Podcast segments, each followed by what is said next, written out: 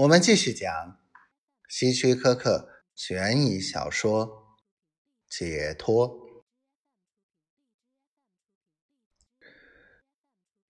鲁瑟福德握了握拳头，让自己镇定下来。然后他走进卧室，径直走到窗户旁，拉起窗帘，阳光照进房间。鲁瑟福德，他尖叫道：“你发疯了！”鲁瑟福德从口袋里掏出他在药店买的毒药，拿给他看。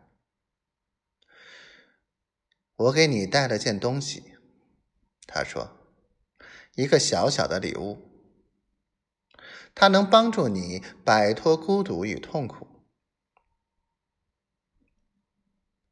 你在瞎说什么？快把窗帘放下，卢瑟福德！你知道，在这个时候，我不能见阳光。你这个无能的家伙，你是不是被解雇了？小天使，卢瑟福德说：“我曾经告诉你，你很漂亮吗？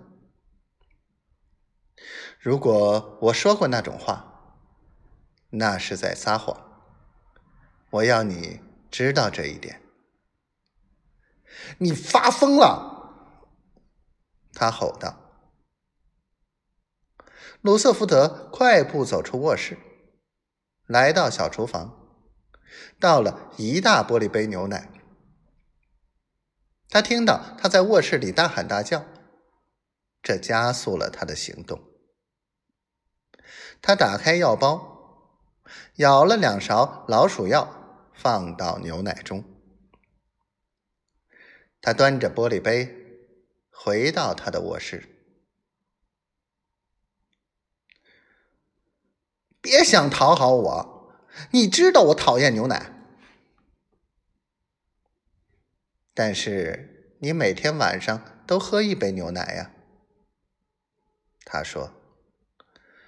再说。我也不是在讨好你。十年来，我一直在讨好你，但一点用也没有。他手捂着脸，大哭起来，轮椅被他摇得吱吱乱响。你太残忍了！妈妈叫我不要跟你结婚，我应该听她的话。你妈妈从来没有叫你不要跟人结婚，她巴不得早点摆脱你呢。连你父亲都受不了你这个人。